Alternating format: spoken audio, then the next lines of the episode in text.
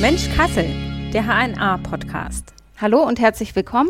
Schön, dass ihr bei der neuen Folge mit dabei seid. Ich bin Lara Thiele und ich spreche mit meinem heutigen Gast über Brände und die polizeilichen Ermittlungen nach so einem Feuer. Und dafür ist heute Brandermittler Martin Otto vom Polizeipräsidium Nordhessen, genauer gesagt von der Polizeidirektion Schwalm-Eder zu Gast. Hallo. Hallo, ich grüße Sie, Frau Thiele. Schön, dass Sie da sind. Brandermittlung. Mm, da denkt man ja, irgendwo ist ein Feuer entstanden, ich sage jetzt mal in einer Wohnung und hinterher muss man schauen, was einfach eine durchgebrannte Sicherung oder hat jemand das Feuer gelegt. Was unterscheidet denn die Arbeit eines Brandermittlers jetzt von anderer Ermittlungsarbeit? Ja, also es ist ja so, grundsätzlich wird die Arbeit der Kriminalpolizei ja darin begründet, dass irgendwo eine Straftat begangen worden ist plastisch gesagt, es findet ein Raub statt, es ist eine Bedrohungshandlung in irgendeiner Form vorhanden, sodass ich immer als Grundlage eine Straftat habe. Mhm. Bei der Brandursachenermittlung ist das ein bisschen anders, weil wir erstmal herausfinden müssen, warum hat es gebrannt und ist denn da überhaupt eine strafbare Handlung in irgendeiner Form die Grundlage für den Brand gewesen? Und deshalb ist die wesentliche Unterscheidung bei Bränden immer die, dass die Brandursachenermittlung, also die Ermittlung, warum hat es gebrannt, dem eigentlichen möglichen Verfahren, was dann folgt, vorangestellt wird. Das ist der wesentliche Unterschied oder die Besonderheit bei Brandermittlungen. Und deshalb ist es wichtig, dass wir unabhängig herausfinden, warum hat es gebrannt, um dann festzustellen, liegt hier überhaupt eine strafbare Handlung zugrunde, die dann weitere Ermittlungen in Bezug auf mögliche Täter oder die Motivlage beinhalten, oder liegt die Brandursache in einer anderen Gegebenheit begründet, die technische Ursache oder irgendetwas anderes, sodass hier kein strafrechtlich relevantes Ermittlungsverfahren geführt werden muss. Das heißt, wenn Sie jetzt feststellen vor Ort, dass eine Sicherung durchgebrannt, es war quasi ein Unfall, dann endet Ihre Arbeit schon direkt. Das kann man so sagen, genau wenn ich herausfinde, dass ein technischer Defekt zugrunde liegt, dann sind wir hier in einem Schadensfeuer, was zwar entstanden ist, aber letzten Endes ist das dann eine Sache, wo die Versicherung dann ins Spiel kommt und entsprechend aufgrund dieses technischen Defektes dort im besten Fall den Schaden reguliert. Aber es gibt ja keine strafbare Handlung, die dahinter steht, äh, sodass dann unsere Ermittlungsarbeit dort dann auch endet. Ja, wir schicken dann die entsprechenden Ermittlungsergebnisse trotzdem zu den zuständigen äh, Staatsanwaltschaft und dann können die Versicherungen gucken, was auch unsere Ermittlungsergebnisse gewesen gewesen sind. Aber unsere Arbeit endet da grundsätzlich. Mhm, verstehe. Wenn ich jetzt dran denke an ein Gebäude oder ein Fahrzeug, was auch immer abgebrannt ist oder wo ein großer Brandschaden entstanden ist, das ist ja meist ziemlich verkohlt, ja, ziemlich viel Schaden einfach, dann hat die Feuerwehr noch gelöscht und so. Wie findet man denn da überhaupt Hinweise? Also ich stelle mir das wahnsinnig schwierig vor. Ja, das ist richtig, es ist auch nicht ganz so einfach und vielleicht muss ich für die Frage auch ein bisschen weiter ausholen, um einfach erstmal die Grundsätze vielleicht darzustellen, die dazu führen, warum können wir eine Brandursache ermitteln und was bedeutet es, wenn es brennt. Es ist so, dass ein Brand immer und überall nach gewissen Gesetzmäßigkeiten, die auch wissenschaftlich belegbar sind, letzten Endes stattfindet. Also eine Brandausbreitung folgt gewissen Gesetzmäßigkeiten. Das heißt beispielsweise, ein Brand entwickelt sich immer von unten nach oben. Das kennt man aus dem Kaminofen. Den steckt man unten mit einem Anzündwürfel ein. Aber die Flammenbildung, die findet immer nach oben oder in Richtung eben von äh, Sauerstoff statt. Und dadurch, dass das Feuer gewissen Gesetzmäßigkeiten unterliegt, können wir auch Ansätze finden, wie sich das Feuer innerhalb, ich nehme mal als Beispiel ein Gebäude, innerhalb des Gebäudes entwickelt hat. Und das können wir festmachen daran, dass ja auch gewisse Baustoffe, gewisse brennbare Materialien sich entsprechend im Brandverlauf ja ein Schadensbild darstellen. Ja, und wie intensiv dieses Schadensbild an einem bestimmten Stoff ist, gibt uns dann einen Hinweis darauf, wie lange hat es dort gebrannt, wie intensiv war dort der Brand. Und wenn man sich so ein Gebäude vorstellt, wo es meinetwegen im Wohnzimmer gebrannt hat, dann kann man feststellen, dass die Brandschäden im Wohnzimmer, wenn der Brand dort entstanden ist, meist wesentlich intensiver sind und sich dann in die weiteren Räumlichkeiten vielleicht noch fortsetzen. Aber die intensivste Brandspurenlage ist dann im Wohnzimmer beispielsweise zu finden. Und so können wir bei einem großen Brand, auch bei einem relativ großen Gebäude oder Gebäudekomplex, ein Stück weit eingrenzen, wo ist denn der Ort, wo der größte Brandschaden vorherrscht. Mhm. Weil dort, wo der Brand entsteht, brennt es auch am längsten und da kommt die Feuerwehr auch dann am schwierigsten beim Löschen dran. Und wenn wir diesen Ort des Geschehens näher eingrenzen können, dann können wir auch nach weiteren Faktoren suchen, die dann nachher Aufschluss darüber geben, warum hat es gebrannt. Grundsätzlich ist es so, damit etwas brennt, müssen gewisse Bedingungen erfüllt sein. Ich brauche zum einen etwas, was brennt, einen brennbaren Stoff. Mhm. Ich benötige für eine Verbrennung Sauerstoff und ich brauche als dritter Punkt eine Zündquelle, die geeignet ist, um überhaupt einen Brand zu initiieren. Und das Ganze muss im entsprechenden Mischungsverhältnis stattfinden und dann kann ein Brand entstehen. Wenn äh, man sich so ein Gebäude vorstellt, da sind sehr viele brennbare Materialien, Möbel, Einrichtungsgegenstände, aber auch das Gebäude selbst, ein Fachwerkhaus, Holzbalken vorhanden. Das heißt, ich habe immer brennbares Material.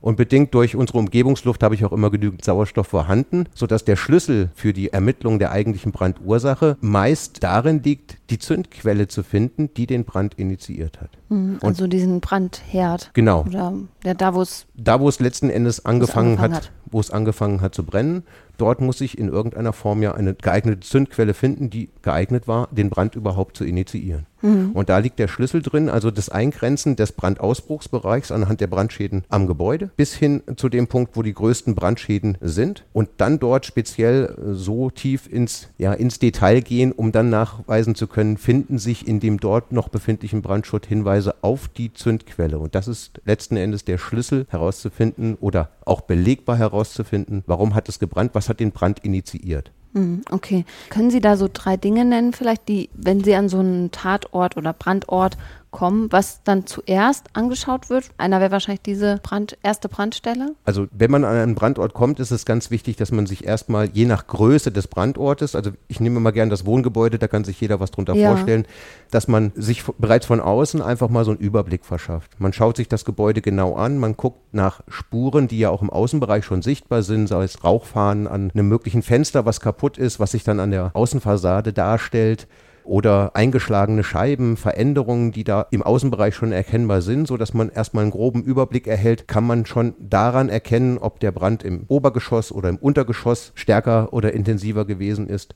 Und dann geht man Stück für Stück in das Gebäude rein und versucht wirklich erstmal ganz grob zu beurteilen, was passiert sein kann. Also das ist mit der wichtigste Schritt um nachher nicht zu lange zu benötigen oder auf das falsche Pferd zu setzen, im falschen Raum zu suchen, äh, sich tatsächlich die Zeit zu nehmen, einen Überblick zu bekommen über die Brandschäden, die einwirken zu lassen und sich immer die Frage zu stellen, kann das so gewesen sein, wie ich gerade denke, dass es gewesen mhm. ist? Und welche Spuren, die ich jetzt vor Ort finde, belegen auch das, was ich gerade denke? Mhm. Oder gibt es Spuren, die mir sagen, das kann aber dann, diese Spur kann so nicht gewesen sein oder kann nicht dort entstanden sein, wenn der Brand im ersten Obergeschoss seinen Ursprung gehabt hätte? Also mhm. der Überblick ist das wesentlich. Nicht jedes Gebäude ist ja dann noch so gut erhalten Manche sind ja vielleicht dann auch einsturzgefährdet durch den Brand, durch Löscharbeiten oder waren es vielleicht sogar vorher schon. Das ist ja dann wahrscheinlich nochmal eine zusätzliche Schwierigkeitsstufe, wenn dann Feuerwehr oder Einsatzkräfte sagen, oh, da müssen wir vorsichtig sein, da brechen uns vielleicht die Decken ein oder so. Ja, das ist ein großes Thema. Vor dieser Herausforderung stehen wir bei jedem größeren Gebäudebrand. Insbesondere gefährlich sind da die Fachwerkgebäude, ältere Fachwerkgebäude, wo noch Strohlehmdecken irgendwo drin sind, die dann bedingt durch das Löschwasser natürlich sich ordentlich aufsaugen, mit Wasser vollsaugen und dann vielleicht auch erst geraume Zeit nach dem eigentlichen Löscheinsatz drohen, dass die Decke durchbricht, sage ich mal. Das muss man überall individuell selbst nochmal beurteilen. Gegebenenfalls zieht man dann auch einen Statiker vom THW mit hinzu, um einfach mal zu gucken, kann man das sicher begehen oder müssen wir hier möglicherweise Balken abstützen, Decken abstützen, um an den Ort des Geschehens zu kommen. Also der Sicherheit der ermittelnden Personen dort vor Ort wird schon äh, Genüge getragen. Ein Stück weit ist es von demjenigen, der das Gebäude betritt, natürlich selbst auch einzuschätzen. Und äh, wenn man es selber nicht mehr abschätzen kann, dann ziehen wir auch Leute dazu, die eben Ahnung davon haben, die das, die Gefahr einschätzen können und treffen dann Vorkehrungen, dass wir dort auch sicher letzten Endes unserer Arbeit nachgehen können. Mhm. Also Eigensicherung steht da immer im Vordergrund. Ja, natürlich. Wir wollen ja nicht um jeden Preis in irgendeiner Form dort Gebäude betreten und uns selber in unnötige Gefahr bringen und tun dafür alles, dass wir nicht zu Schaden kommen, wenn wir dort unsere Arbeit tun. Ja, verständlich. Wie ist es, wenn man jetzt zum Beispiel, ich denke mal an sowas wie Zigarettenstummel, der Feuer gefangen hat und einen Brand verursacht hat. Das können ja verschiedene Faktoren sein. Das kann sein, dass war jemand unvorsichtig, hat es liegen lassen. Oder das kann auch Brandstiftung sein, dass man sagt, ich lege den jetzt brennend direkt hin.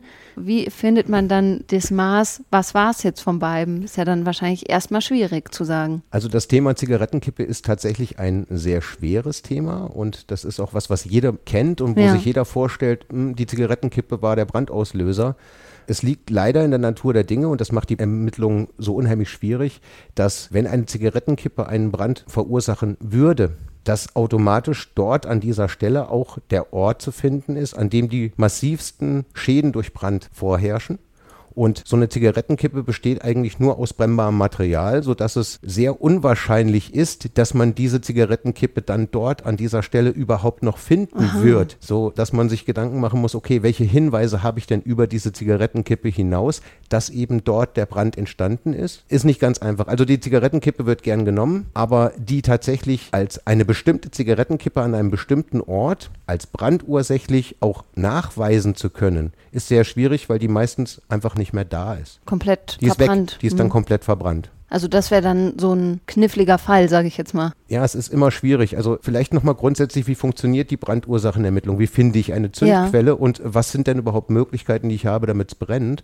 Es ist ja so, dass äh, als Brandursache eine begrenzte Anzahl an Möglichkeiten in Frage kommt. Ich nehme jetzt mal Naturereignisse wie den Blitzschlag, die einen Brand verursachen können. Das lässt sich nachprüfen, ja. Es gibt chemische Prozesse, gewisse Stoffe, die miteinander reagieren können, die dann eine große Hitzeausbreitung darstellen, die dann zur Selbstentzündung neigen, umsetzen und dann eben das Brandgeschehen hervorgerufen wird. Ganz oft vertreten technische Ursachen, sei es in der Gebäudeinstallation, Gebäudeelektrik, sei es das Laden eines Akkus an irgendeinem bestimmten mhm. Ort.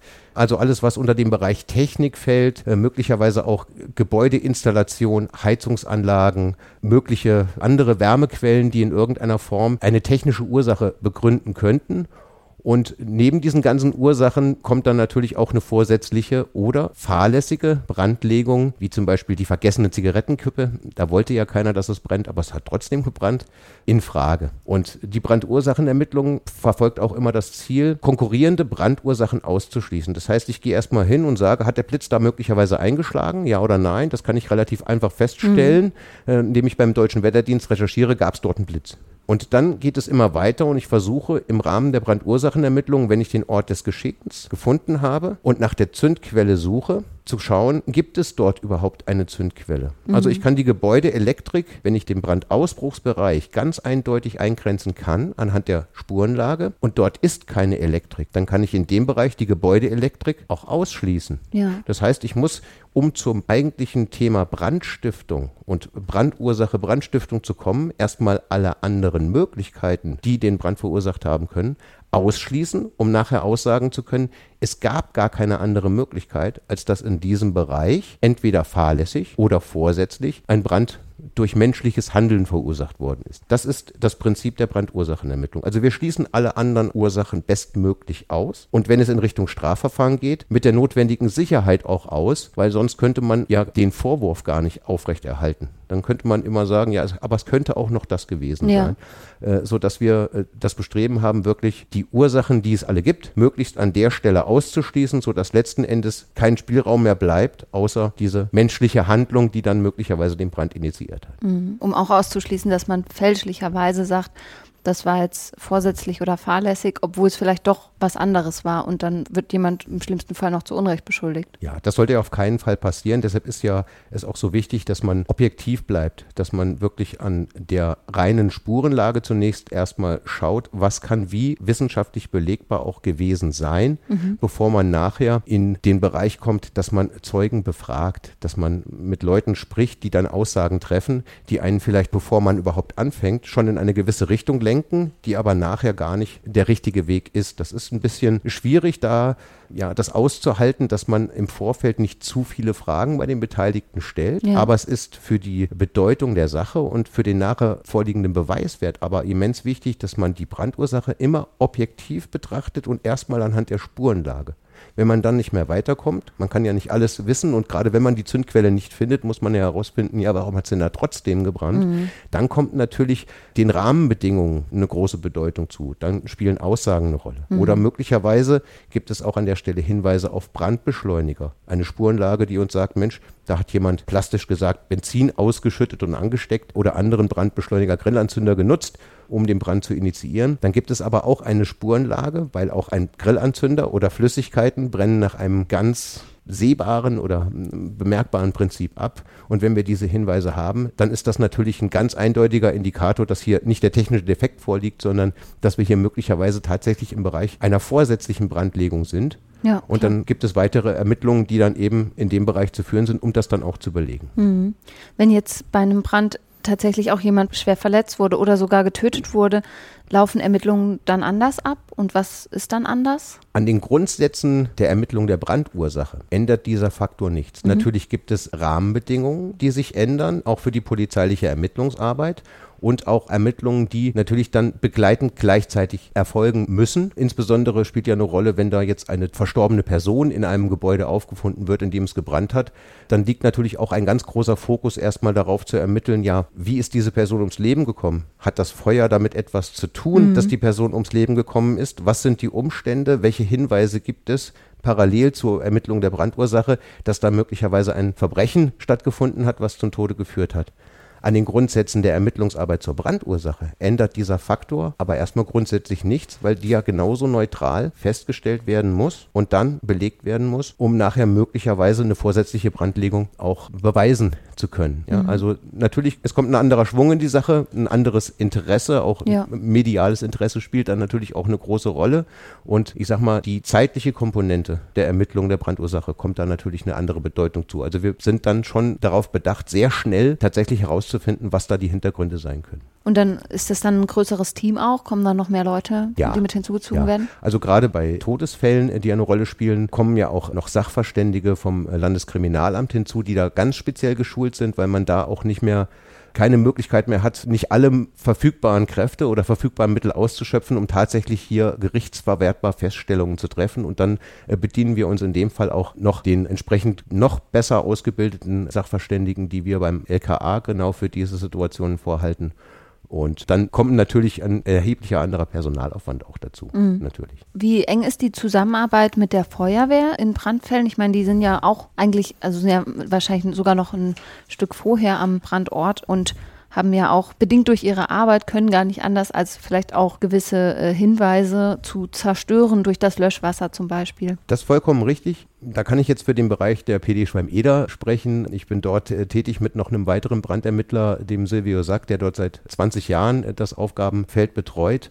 Und der Kollege hat schon seit dem Jahr 2008 ja, ins Leben gerufen, dass wir als Kriminalpolizei in die einzelnen Gemeinde, Städte, Feuerwehren dazustoßen, dass wir dort entsprechend unsere Ermittlungsarbeit ein Stück weit darlegen aber auch darauf hinweisen, was kann die Feuerwehr möglicherweise mit einem geringen Aufwand tun, worauf kann sie achten, weil das meist die ersten sind, die ein Gebäude betreten. Mhm. Es sind auch die, die Veränderungen am Brandort vornehmen, die brechen möglicherweise eine Tür auf, die schlagen eine Fensterscheibe ein, die machen den Strom aus, äh, stellen Sicherungen ab sodass also, wir dann für unsere Ermittlungsarbeit nachher auch hinterfragen können, was habt ihr denn verändert? Ja. ja. Was habt ihr festgestellt? Wo war denn, als ihr in das Gebäude reingegangen seid, der Brandschwerpunkt? Wie sah das aus? Weil das ist nochmal eine ganz andere Information, wenn ich sie aus erster Hand von einem Augenzeugen bekomme, als wenn ich nachher komme, wenn das Feuer aus ist. Da kann ich natürlich viel mehr noch dran festmachen. Und ich kann es auch im Nachgang sehr gut abgleichen mit den Spuren, die ich am Ort finde. Ob sich das, was die Feuerwehrkräfte dort im Rahmen ihres Löschangriffs im Innenbereich wahrgenommen haben, mit den Spuren letzten Endes, die ich dort vorfinde und deute, auch decken. Mhm. Also die Zusammenarbeit mit der Feuerwehr ist für uns immens wichtig und die läuft bei uns auch sehr, sehr gut und die Feuerwehren unterstützen uns auch, weil wir, man kennt sich ja irgendwann durch diese Schulungsmaßnahmen und die unterstützen uns wirklich unheimlich und erleichtern uns dadurch die Arbeit natürlich auch. Das läuft schon sehr, sehr gut. Ja, ja kann ich verstehen. Das ist wahrscheinlich auch ein Riesenunterschied, ob man jetzt sagt, ja, wir kamen an und die Tür war aufgebrochen oder nee, wir mussten die Tür aufbrechen, die war eigentlich normal abgeschlossen. Das, das kann ja auch schon ganz viel aussagen. Ja, das ist ja auch einer der wichtigsten Punkte, die wir auch abklären, ja, wie sind die Verschlussverhältnisse gewesen? Mhm. Ist die Scheibe durch die Feuerwehr eingeschlagen worden? Wenn klar ist, sie ist eingeschlagen worden oder hat sich hier möglicherweise jemand unberechtigt Zutritt in ein Gebäude verschafft? Die Feuerwehr bricht nun mal Türen auf, aber der Täter potenziell ist ja auch jemand, der die Tür hat aufbrechen können. Ja. Und das müssen wir natürlich alles hinterfragen. Wir müssen feststellen, wer war es denn jetzt? Meistens ist die rote Farbanhaftung der Feuerwehraxt ein Hinweis darauf, dass es möglicherweise die Feuerwehr war. Aber wenn man es aus erster Hand erfährt oder dann nachfragt, dann spielt das eine Rolle. Also Verschlussverhältnisse sind für uns natürlich eine der Basisermittlungen, wenn es zu einem Gebäudebrand gekommen ist, die wir abklären. Und da ist die Feuerwehr immer mit einzubeziehen in sämtliche Ermittlungen, wo die auch gearbeitet haben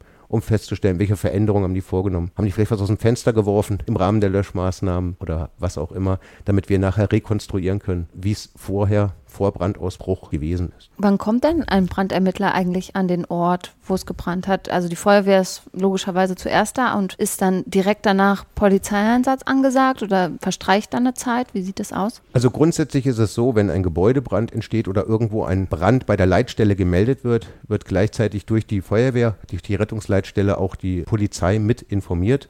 Und es fährt dann auch umgehend eine Streife von der Schutzpolizei dort vor Ort, um sich erstmal einen Überblick zu verschaffen, was liegt denn da überhaupt vor. Im besten Fall passiert das unter der Woche zu normalen Tages- und Arbeitszeiten. Dann wird von dort, von den Kollegen entschieden, Mensch, okay, wir haben hier ein größeres Brandgeschehen die Brandursachenermittler sind im Dienst, die Kriminalpolizei ist im Dienst, wir informieren die, wir fahren im besten Fall vor Ort und sind dann quasi während des Löscheinsatzes der Feuerwehr bereits vor Ort, können das entsprechend dokumentieren, können sehen, was wird verändert, wir können mit den Einsatzkräften unmittelbar sprechen, was haben sie festgestellt und können dann den kompletten Brand, bis er gelöscht ist und bis wir dann letzten Endes überhaupt unsere Ermittlungen durchführen können, mit begleiten. Das ist der Wunschgedanke, das ist also die perfekte Situation, die ja nicht immer realisierbar ist. Ja, Grundsätzlich kann die Brandursachenermittlung Ermittlungen natürlich auch erst erfolgen, wenn die Brandstelle kalt ist, also wenn der Brand gelöscht ist, wenn das Löschwasser sich entsprechend gesetzt hat, wenn mhm. das Gebäude gefahrlos betreten werden kann, wenn auch, ich sag mal, die Sachen dort ein Stück weit ausgegast sind, die Brandrückstände ausgegast sind, um sich da nicht unnötig in Gefahr zu bringen. Also die Brandursachenermittlung selbst ist meistens am darauffolgenden Tag erst realistisch möglich. Aber die ersten Ermittlungen können wir vor Ort treffen. Mhm. Zur Tageszeit einfach, zur Nachtzeit oder am Wochenenden wird das Ganze dann realisiert von Bereitschaftsdiensten, die dann nicht Brandursachenermittler sind. Oder im besten Fall ist einer dabei, der das äh, kann, dann ist das natürlich optimal. Aber ansonsten werden dann erste Ermittlungen und auch Sicherungen von so einem Gebäude durch die Bereitschaftsbeamten oder durch die vorher befindliche Polizei getroffen. Ist denn die Brandursachenermittlung überall gleich? Also macht es einen Unterschied, ob man jetzt zum Beispiel in einem, also wir haben schon Fachwerkhaus gesagt, klar, da ist natürlich durch das Holz auch eine Brandentwicklung nochmal viel schneller vorhanden, aber unterscheidet sich das, ob ich jetzt irgendwo auf dem Land, irgendwo in Nordhessen vielleicht ein Haus habe, das freistehend ist und wo nicht viele Leute wohnen und dann eine eng bebaute Straße, vielleicht irgendwie Kasseler Innenstadt mit vielen Häusern drumherum? Macht das einen Unterschied? Also es macht sicherlich einen Unterschied für den Einsatz der Feuerwehr und den Löscheinsatz. Mhm. Da hat es ja relativ große Auswirkungen. Wie gehen die Kräfte dort vor? Für die Brandursachenermittlung selbst spielt es ja eine untergeordnete Rolle, wo es brennt, weil es ja immer nach dem gleichen Prinzip brennt die Rahmenbedingungen, die wir im Rahmen der Ermittlungen beachten müssen, sind möglicherweise andere. Der Angriff der Feuerwehr, der Löschangriff erfolgt nach einem möglicherweise völlig anderen Prinzip, aus völlig anderen Interessen. Wenn ich in einem mit in der Innenstadt befindlichen Gebäude einen Löschangriff fahre, wo direkt angrenzende Gebäude sind, dann wird es anders vonstatten gehen, als wenn ich im ländlichen Bereich ein freistehendes Gebäude habe, wo ich von allen Seiten drankomme. Das gilt es zu bedenken, aber da spielt wieder die Absprache des Einsatzes mit der Feuerwehr eine Riesenrolle. Aber für die Brandursachen Ermittlung selbst, die ja immer nach dem gleichen Prinzip erfolgt. Also es ändert sich nichts von Brandort zu Brandort an den Gegebenheiten, warum hat es gebrannt. Die Rahmenbedingungen sind manchmal andere. Verstehe. Ja. Und gab es schon mal eine Ermittlung, wo sich im Nachhinein herausgestellt hat, dass Sie und Ihre Kollegen und Kolleginnen komplett falsch lagen, dass man gesagt hat, das und das war's und dann gemerkt oder dann durch neue Hinweise, neue Zeugen, was auch immer, vielleicht dann herauskam, oh, das stellt sich plötzlich ganz anders dar? Ich kann da jetzt nur für mich und die Erfahrungen, die ich bislang an den Brandorten durchgeführt habe, sprechen. Ich selbst hatte dieses ich lag komplett falsch. Erlebnis glücklicherweise noch nicht oder vielleicht gab es das auch und ich habe es nie erfahren. Aber in der überwiegenden Zahl der Fälle wird unsere Arbeit, gerade bei Großbränden, ja dann auch nochmal von Seiten der Versicherung, die natürlich auch ein Interesse daran hat, warum hat es gebrannt, ein Stück weit überprüft, weil seitens der Versicherung dann unabhängige Sachverständige auch nochmal genau mit derselben Aufgabe, aber mit einer anderen Zielrichtung mit der Ermittlung der Brandursache beauftragt werden. Und so findet natürlich auch ein Stück weit eine Überprüfung unserer Ergebnisse in Abstimmung mit den Ergebnissen der Sachverständigen statt.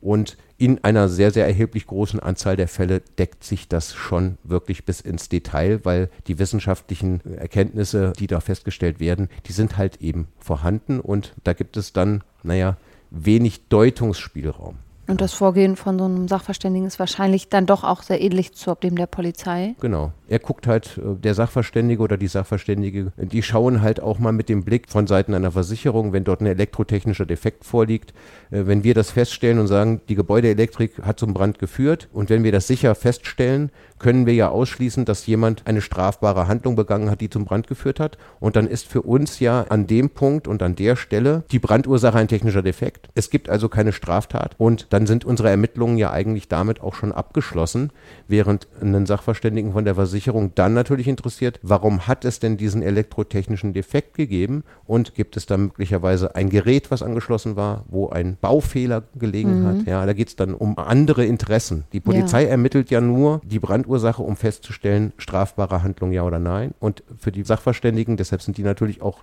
in den Bereichen noch ganz anders auch ausgebildet und aufgestellt, die interessiert dann noch tiefer ins Essgefach, warum hat es gebrannt und gibt es Möglichkeiten, Verantwortliche in anderer Form. Da ja, dann um ja, klar, genau. Das sind dann auch finanzielle Fragen, genau. die dann damit reinspielen. Genau. Tauscht man sich dann mit Kolleginnen und Kollegen über so gerade so Großbrände, klar, vielleicht so ein kleiner Schwerbrand nicht so sehr, aber über größere und brisante Fälle, die dann auch in den Medien landen, tauscht man sich da aus. In Kassel gab es einen Brand in einer Obdachlosenunterkunft, wo ein Mann gestorben ist. Oder jetzt auch äh, vor kurzem der Brand in dem Haus vom Kannibalen von Rothenburg.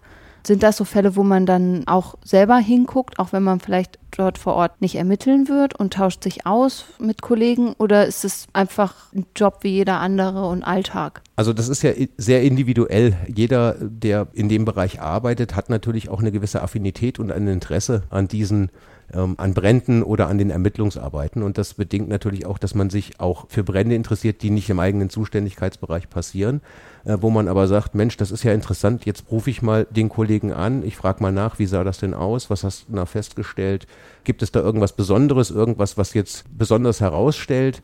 Aber grundsätzlich findet ein Austausch unter den Brandermittlern jetzt im Bereich des Polizeipräsidiums Nordhessen in regelmäßigen Abständen statt, wo man sich einfach mal austauscht, was man möglicherweise für kuriose Fälle auch hatte, was es alles gibt, was es eigentlich nicht geben sollte. Und das ist immer die Frage des Interesses. Also ein Austausch findet statt, aber letzten Endes ist ja auch da die Brandursachenermittlung wieder genau die gleiche wie bei dem unspektakulären Fall, der aber vielleicht für die polizeiliche Arbeit noch viel wichtiger mhm. erscheint. Also äh, die Objektivität bei jeder Brandstelle ist so das oberste Gebot, was man mitbringen muss und sich nicht verleiten lassen an besonderen Gegebenheiten, die jetzt eine Öffentlichkeitswirksamkeit bieten, sondern jeder Brand ist wichtig und in jedem Fall muss man versuchen, das so gut wie es geht und objektiv auch zu beurteilen, um nachher wirklich beweiskräftig feststellen zu können, was war die Brandursache. Aber lernt man auch aus alten Fällen? Brandursachenermittler lernen an jedem Brandort immer wieder neu dazu. Das heißt, es, man hat eine gewisse Grundqualifikation, eine gewisse Grundausbildung, die man benötigt, um überhaupt diese Beurteilung dieser Spurenlage durchführen zu können. Aber man lernt selbst nach 20 Jahren an jeder Brandstelle immer noch wieder was dazu. Es gibt immer was, was man noch nicht gesehen hat. Und es gibt immer Fälle, wo man sagt, das gibt's doch nicht. Aber wenn man sich nachher informiert, gab es das doch. Natürlich lernt man von Brandstelle zu Brandstelle. Also es gibt neue Techniken, es gibt neue Gebäudestrukturen. Der Aufbau von Wohnhäusern ändert sich jetzt gerade in Zeiten der Energiekrise. Dichtere Fenster werden eingebaut. Da gibt es dann Photovoltaikanlagen auf den Dächern, äh, die es zwar schon lange gibt, aber es wird halt immer mehr, wo mhm. natürlich auch eine gewisse Brandgefahr daraus hervorgeht.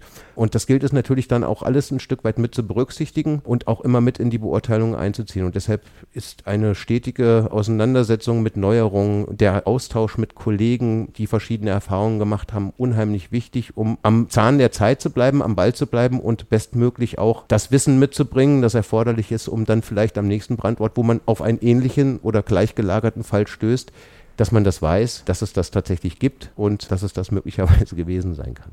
Jetzt äh, hatten Sie gerade gesagt, kuriose Fälle oder sowas, wo man denkt, das gibt es doch gar nicht, dann gibt es das doch. Können Sie da ein Beispiel nennen? Da muss ich jetzt ein bisschen überlegen. Also ich hatte tatsächlich in der jüngsten Vergangenheit ein Aha-Erlebnis, was sich jetzt nicht als kurios rausstellt, mhm. was aber tatsächlich in dem Umstand geboren wurde, dass ich im Vorfeld mich nicht über die Löschmaßnahmen informiert habe, sondern objektiv versucht habe, nur an den Brandspuren etwas festzustellen Und äh, nach drei, vier Stunden Arbeit in dem Gebäude, weil ich mir sicher war, es muss dort passiert sein, dort war der ganze Raum ausgebrannt. Es war klar, dass dort das Brandgeschehen, das massivste Brandgeschehen vorgeherrscht hat, kam dann der Bewohner hinzu und schilderte mir dann, dass wir da völlig auf dem Holzweg sein müssen, weil der Brand in dem anderen Raum ausgebrochen ist, der wesentlich weniger Brandschäden hatte. Und dann steht man erstmal da und denkt sich, hm, das kann doch gar nicht sein. Die Spurenlage sagt was ganz anderes. Und dann hat sich im Nachgang rausgestellt, dass der Feuerwehrlöscheinsatz so gestaltet war, dass man den Raum, wo der Brand entstanden ist, unmittelbar als erstes ablöschen konnte, weil man von außen einen super Zugang hatte mhm. und dadurch die Brandschäden in dem Raum relativ schmal gehalten wurden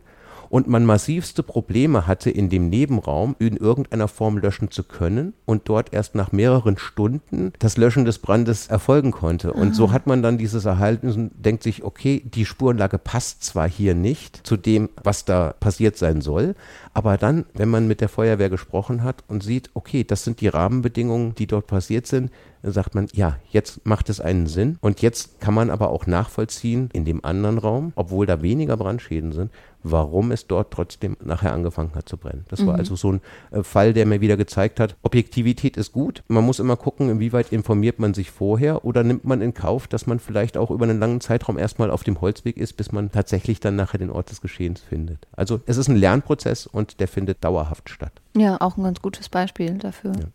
Haben Sie das Gefühl, dass in letzter Zeit oder in den letzten Jahren zugenommen hat mit Bränden, abgenommen, gleich geblieben? Kann man das so grob sagen? An der Häufigkeit einfach? Also was sich merklich verändert hat seit Jahren, ist, dass es ja mittlerweile in der hessischen Bauordnung die Vorschrift gibt äh, der Installation von Rauchwarnmeldern. Das ist ein sinnvolles Mittel und auch bedingt durch Gebäudestrukturen, durch dichtere Fenster und die Rauchwarnmelder ist es so, dass sich die Großbrände in der Anzahl doch reduziert haben, weil die Brände zu einem viel, viel früheren Zeitpunkt einfach entdeckt werden. Durch das Einsetzen des Rauchwarnmelders wird frühzeitig die Feuerwehr informiert, sodass sich dann auch der Brandschaden selbst im Gebäude nicht so weit ausbreiten kann, dass das komplette Gebäude in Brand mhm. steht. Also das hat sich schon merklich verändert. Also die ganz großen Brände, die es schon, ich sag mal, vor zehn Jahren noch häufiger gegeben hat, die haben sich minimiert, aber das ist wirklich auf die Technik herauszuführen, auch auf die Vorschriften, die sich ein Stück weit verändern. Brandschutzvorschriften äh, sind wichtig und spielen eine große Rolle. Und die ganz großen Brände hat man zwischendurch immer, aber sie haben sich doch merklich verringert. Okay. Ja. Und Sie waren früher Schornsteinfeger. Wie sehr hilft das bei der Arbeit, die Sie jetzt machen? Ist ja schon verwandt. Ja, das kann man so sagen. Ich werde ja oft gefragt, warum hast du denn als Schornsteinfeger aufgehört und bist jetzt äh, bei der Polizei? Wie geht das denn? Ist ja völlig was anderes. Und ich nehme dann immer gerne als Beispiel, dass es nicht stimmt, dass ich im Prinzip genau das Gleiche mache, was ich vorher gemacht habe, gerade jetzt im Bereich der Brandursachenermittlungen. Weil der Schornsteinfeger ist ja der Berater und derjenige, der die gesetzlichen Vorschriften in Bezug auf einen Brandschutz irgendwo überwacht der wirklich alles kennt. Ich nehme jetzt mal die Gebäudeinstallation Feuerstätten. Das ist natürlich ein Steckenpferd dann auch von mir. Der Schornsteinfeger überwacht, ob Vorschriften eingehalten werden, damit es nicht brennt. Das ist also die Hauptaufgabe, der vorbeugende Brandschutz. Ja, ja der versucht zu verhindern, dass die Brandermittler überhaupt erst zum Einsatz richtig, kommen müssen. Richtig, ganz genau. Und wenn ich jetzt, ich nehme mal als plastisches Beispiel den Abstand von einem Ofenrohr, von einem Kaminofen zu einem Holzbalken, wenn ich den überwache, dann sollte im besten Fall nichts passieren. Wenn ich nun komme, dann komme ich in Fällen, wo das die Brandursache war, natürlich dorthin, wenn diese Abstände nicht eingehalten worden sind. Aber um zu wissen, dass das der Grund für den Brand ist, bringe ich dieses Basiswissen dadurch mit und ja. kann sagen, ah, das könnte der Grund sein und hier liegt es konkret an diesem nicht eingehaltenen äh, Sicherheitsabstand. Das macht es für mich in der Brandursachenermittlung ein Stück weit einfacher. Ich habe gelernt Grundsätze von Bränden berufsbedingt und das macht es schon, also es ist ein Riesenvorteil, die berufliche Vorbildung in dem Bereich, in dem ich gerade arbeite. Mhm. Ja, super spannendes Feld, sehr interessant. Vielen Dank, dass Sie heute da waren, einen kleinen Einblick gegeben haben. Ich danke Ihnen. Ja, und dann an alle Zuhörenden, danke euch, dass ihr bei der Folge mit dabei wart. Schickt mir gerne ein Feedback an digitalteam.hna.de und hört auch beim nächsten Mal wieder rein. Bis dahin, tschüss. Tschüss.